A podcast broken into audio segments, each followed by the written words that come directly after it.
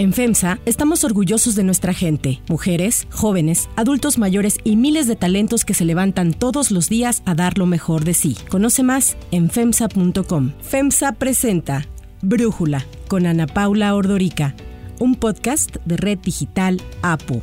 Hoy es lunes 16 de agosto del 2021 y estos son los temas del día. Mientras México registra las cifras más elevadas de contagios de COVID-19, siguen los eventos masivos con miles de personas que no respetan las medidas de sana distancia.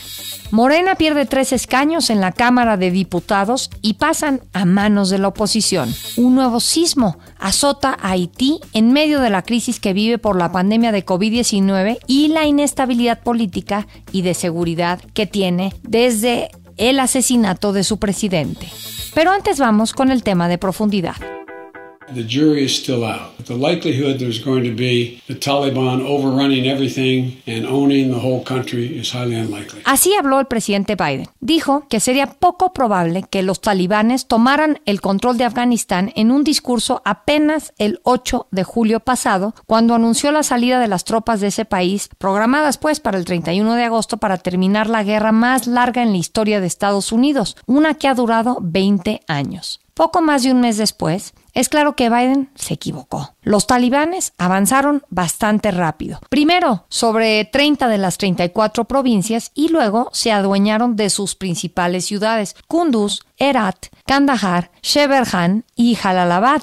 Rodearon la capital Kabul y ayer la tomaron. Todo esto en tan solo dos semanas. El presidente Ashraf Ghani, quien debía volar a Doha el domingo para pláticas de paz con los talibanes, en lugar de ello huyó de Afganistán y voló a Uzbekistán junto con su esposa y con ello dejó en claro el colapso de su gobierno que está ahora en manos de los talibanes, posiblemente de un gobierno interino encabezado por Ali Ahmad Halali, un exministro del Interior, aunque el caos hace difícil saber bien a bien quién está al mando. Para Brújula, el escritor Marwan Soto Antaki comenta el error de Estados Unidos en Afganistán. Lo que estamos viendo en las últimas horas es el epítome de un fracaso tras otro en relación a la política internacional, sobre todo de Estados Unidos y OTAN sobre suelo afgano. Si bien la presencia era insostenible tras 20 años de altísimos costos, humanos y financieros, era indudable por los saldos que tenemos en las últimas horas que la retirada de tropas tenía que haberse dado de otra manera, de una manera distinta. No podemos ver solo Afganistán desde el componente de una intervención ilegítima o cuestionable tras el atentado de las Torres Gemelas el 9-11. Hay que recordar que el talibán es quien es, es el grupo de una de las peores interpretaciones y más criminales de la Sharia, de la ley islámica. Son los del velo, son los del apedrear mujeres. Pero sobre todo, hoy es el grupo emblemático del extremismo y del fundamentalismo islámico. No es el mismo grupo de Al-Qaeda. Es una organización que entendiendo que los caminos de la yihad, de la guerra santa islámica, tienen que ser para que les funcionen sin tener tanta resistencia más locales, están dispuestos a pasar por alto todos los límites contra derechos humanos. Y el mundo parece, espero que no, espero equivocarme, dispuesto a dejarlos cometer barbaridad tras otra mientras se queden en Afganistán. El expresidente Donald Trump fue quien primero anunció la retirada de Estados Unidos de Afganistán. En febrero del 2020 se firmó un acuerdo en el que prometía esta retirada a cambio de pláticas de paz entre el gobierno afgano con respaldo estadounidense con los talibanes. We've had tremendous success in Afghanistan in the killing of terrorists, but it's time after all these years to go and to bring our people back home. Sin embargo, luego, luego, los talibanes comenzaron a reagruparse y a llevar a cabo ataques. A pesar de ello, Biden decidió mantener la promesa de Trump de retirar las tropas estadounidenses antes del 11 de septiembre, cuando se cumplen 20 años de los ataques al World Trade Center. Hoy, cuando el gobierno de Ghani ha entregado la base aérea de Bagrán y el palacio presidencial, Afganistán regresa al periodo de mando de los talibanes, quienes en medio del miedo y el caos están pidiendo a los ciudadanos paciencia. Sin embargo, para la mayoría de los afganos es difícil olvidar el periodo de mando del talibán que de 1996 hasta el 2001 gobernaron al país de acuerdo a su muy estricta interpretación del Corán y la ley islámica. Impusieron castigos físicos, desde la pena de muerte en la plaza pública a los latigazos o la amputación por delitos menores. Le quitaron sus derechos a las mujeres, a las que obligaron a cubrirse con el burka, y a las niñas, a las que prohibieron ir al colegio a partir de que cumplieran 10 años. Para los homosexuales, el castigo era sofocarlos y aplastarlos con muros de lodo derrumbados encima de ellos con tanquetas. También erradicaron cualquier expresión cultural, cine, música, televisión y destruyeron todo lo que había antes de la civilización islámica, incluyendo una de las maravillas del mundo antiguo, los Budas de Bamiyan. Desde octubre del 2001, el ejército de Estados Unidos buscando a Osama Bin Laden, quien pensaba que estaba escondido en Afganistán, y la Alianza del Norte, que es un ejército afgano, han luchado en contra de los talibanes. Veinte años después, más de 20.000 soldados heridos y más de 2.300 muertos, miles de millones de dólares invertidos, una retirada muy apresurada y poco planeada, los talibanes están de nuevo al mando en lo que sin duda significa una catástrofe humanitaria para los afganos y un desastre estratégico y moral para Estados Unidos. El análisis.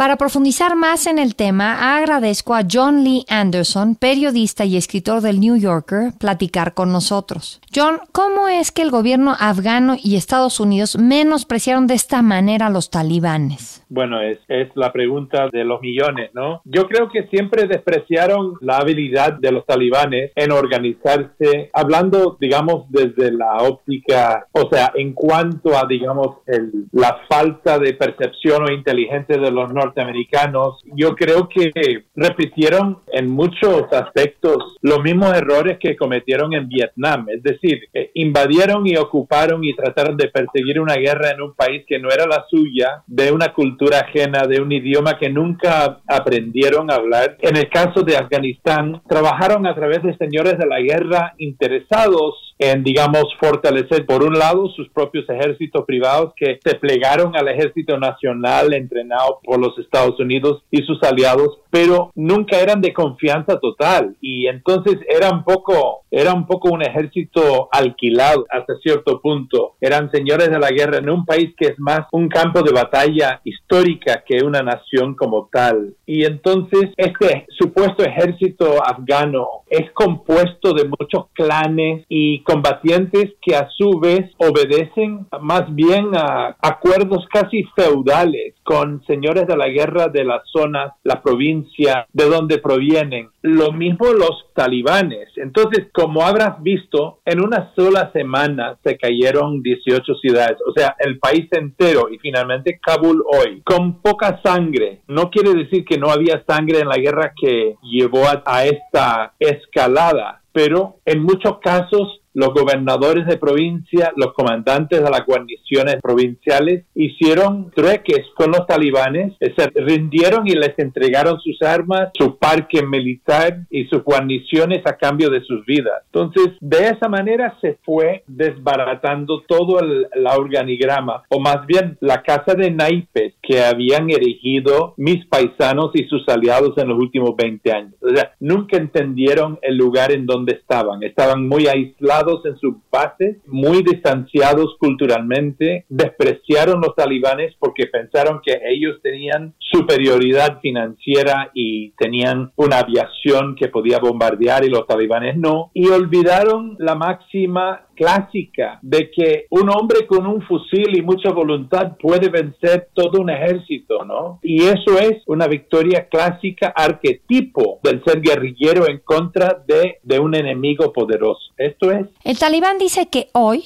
es distinto al del 2001, cuando tú estuviste en Afganistán. Ellos ya no son aliados de Al Qaeda, eso dicen, y ya no son violentos como entonces. ¿Tú qué opinas? ¿Les crees, John? Mira, yo puedo andar diciendo que me siento más chino que norteamericano en este momento, que no soy el mismo norteamericano que antes. Que, bueno, a, mí, a, ti no te consta eso, ¿no? A mí no me consta que los talibanes han cambiado. Lo que sí han, han aprendido es ser un poco más pillos, que es una parte importante en cualquier guerra. El arte de la decepción es clave cuando estás peleando una, una guerra, ¿no? Ellos hoy en día inclusive tienen estos representantes supuestamente diplomáticos que han estado oxigenando esa idea de que hay un talibán nuevo, moderado. Pero si miras en la práctica lo que han hecho en la guerra, muchas bombas suicidas indiscriminados, han matado decenas de periodistas, mujeres, profesoras, jueces, una presentadora hace un par de semanas, tres chicas periodistas en una ciudad hace poco por sicariato, ¿no? O sea, es decir, mucha persecución en contra de las mujeres en las zonas donde han estado operando. Las mujeres ya no pueden ir a trabajar, las chicas más de ocho años no pueden ir al colegio. Es decir, a mí no me consta nada de lo que dicen. Es más, esto es terrible en cuanto a, a lo que, digamos, la marca extremista significa. O sea, ya ISIS fue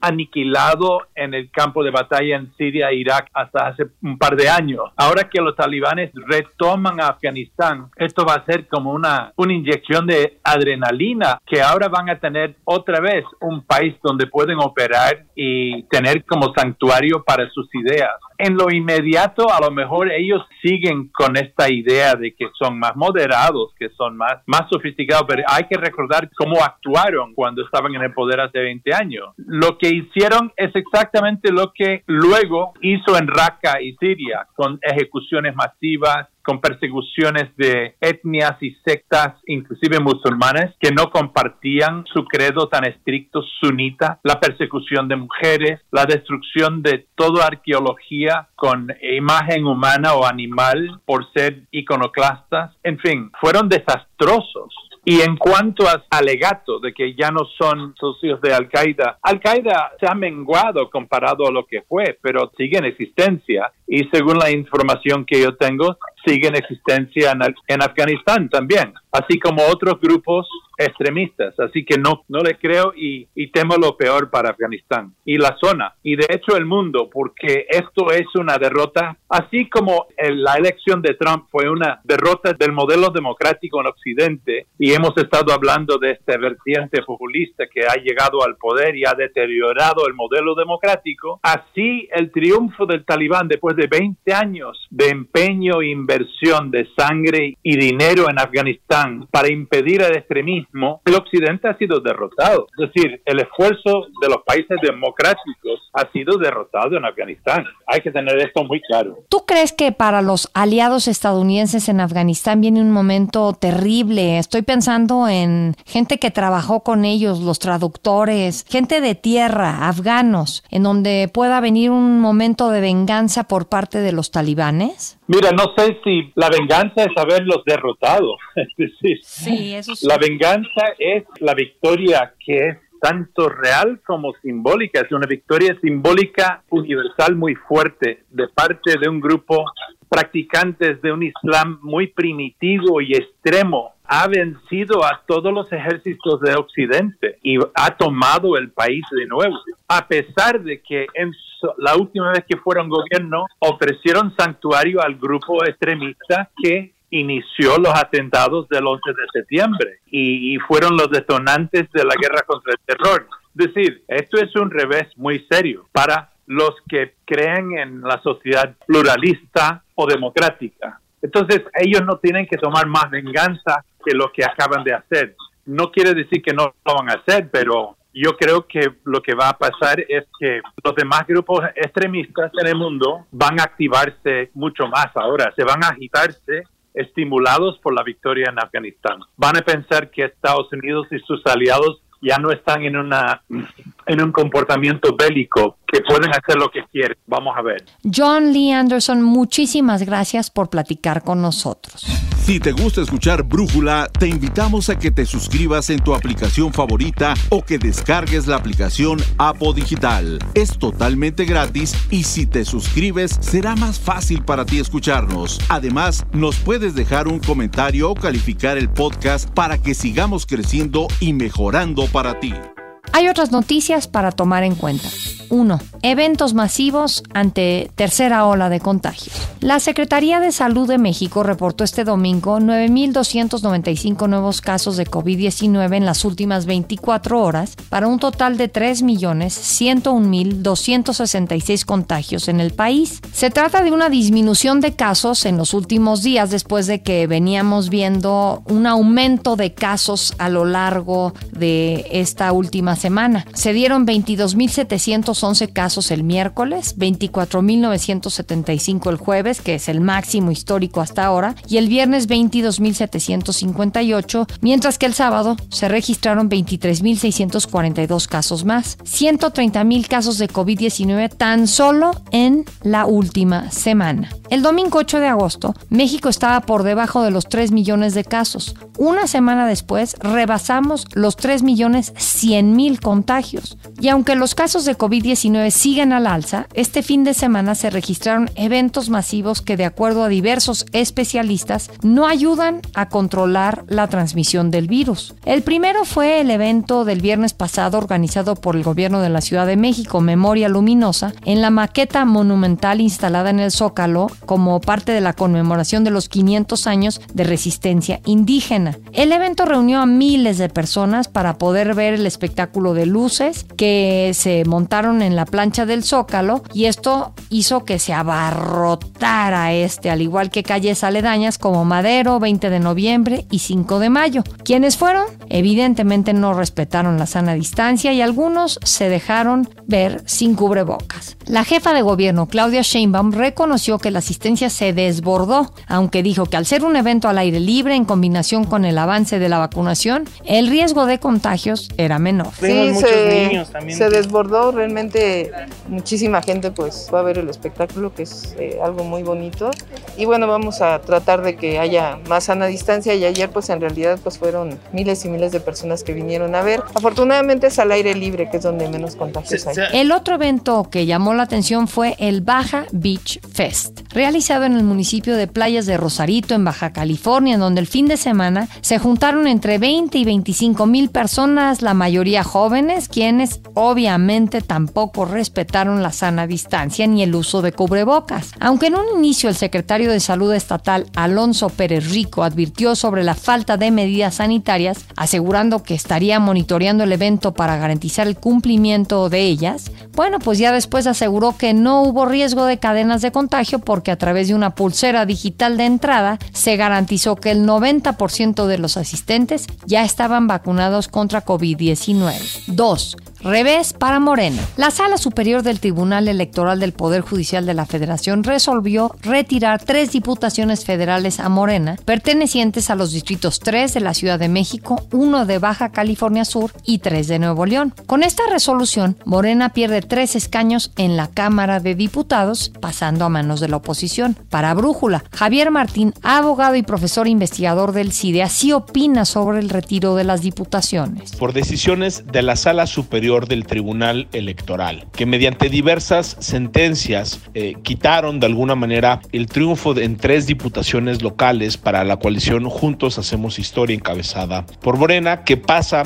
de 121 triunfos en distritos a 118. Se trata de la aplicación de reglas ya muy antiguas y de criterios jurisprudenciales que han estado vigentes en el Tribunal Electoral por lo menos desde 1999. Los magistrados y magistradas del Tribunal Electoral determinaron que en el Distrito 3 de la Ciudad de México, correspondiente a la alcaldía Azcapotzalco, la diputación fue ganada por la banderada del PAN y no por la candidata de Morena. Sin los votos de las casillas anuladas, la candidata del PAN, Wendy González, obtuvo 88.039 votos, 170 más que lo obtenido por su contrincante de Morena, Gabriela Jiménez, quien logró 87.869. Para Brújula, así opinó Wendy González, futura diputada federal. Hoy se comprueba una vez más que las instituciones electorales de nuestro país son sólidas, pero sobre todo le dan veracidad a la participación de las y los mexicanos de nuestro país. Morena, como es costumbre, intenta desacreditar a las instituciones cuando los resultados no les son favorables, demuestran su falta de respeto a la voluntad popular, pero sobre todo demuestran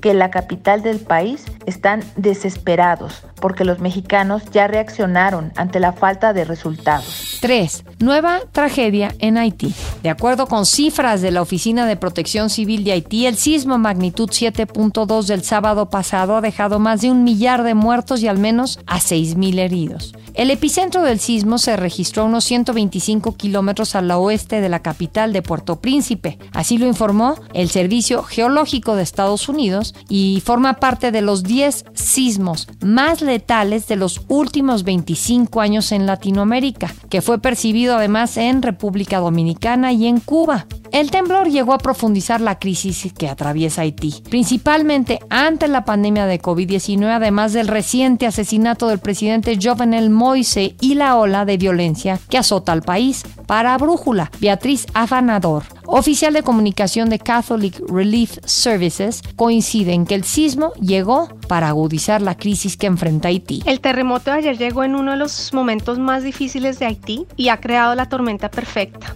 porque se suma a una serie de crisis consecutivas que viene enfrentando el país, que incluyen la lucha actual contra el COVID-19, la inestabilidad política y económica, el incremento del hambre y también la violencia de las pandillas. Por si fuera poco, la situación en Haití podría empeorar ya que se prevé que la tormenta tropical Grace toque tierra esta noche o durante la madrugada de mañana.